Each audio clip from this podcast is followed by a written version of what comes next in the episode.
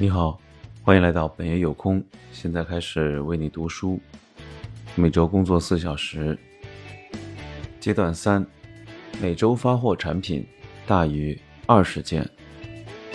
现在你有了现金流，可以支付设置费用和更大、更成熟的外包工作者所要求的每月最低限额，给端到端。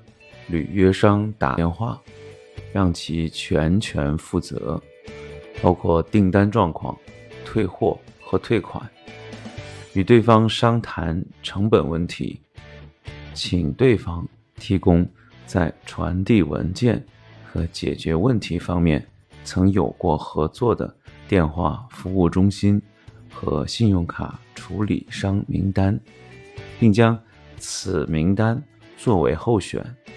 不要用陌生人，那会带来程序成本，比如错误百出、代价昂贵。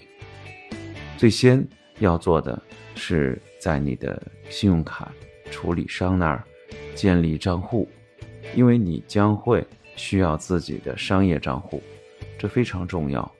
因为履约商只能处理退款事宜和拒绝交易的信用卡，其他业务。也都是外包给信用卡处理商来处理。从新的履约商推荐名单中挑选一家电话服务公司，并与之建立联系。电话服务中心通常会为你提供免费拨打的电话号码，而不用再去购买。看一下前面测试中的网上订购和电话订购的比例，仔细考虑一下电话订购。所带来的额外收入是否值得这么大力气去做？通常你会发现并不值得。在没有其他选择的情况下，那些打电话来订购产品的人也会选择在网上订购的。在和电话服务中心签订合同之前，找一些该服务中心代替目前客户接听的八零零号码。试着打几个电话，问几个和产品相关的比较难的问题，评估一下该服务中心的销售能力。每个电话号码至少打三次，上午、下午和晚上，并且注意一个关键的因素：等待接听的时间。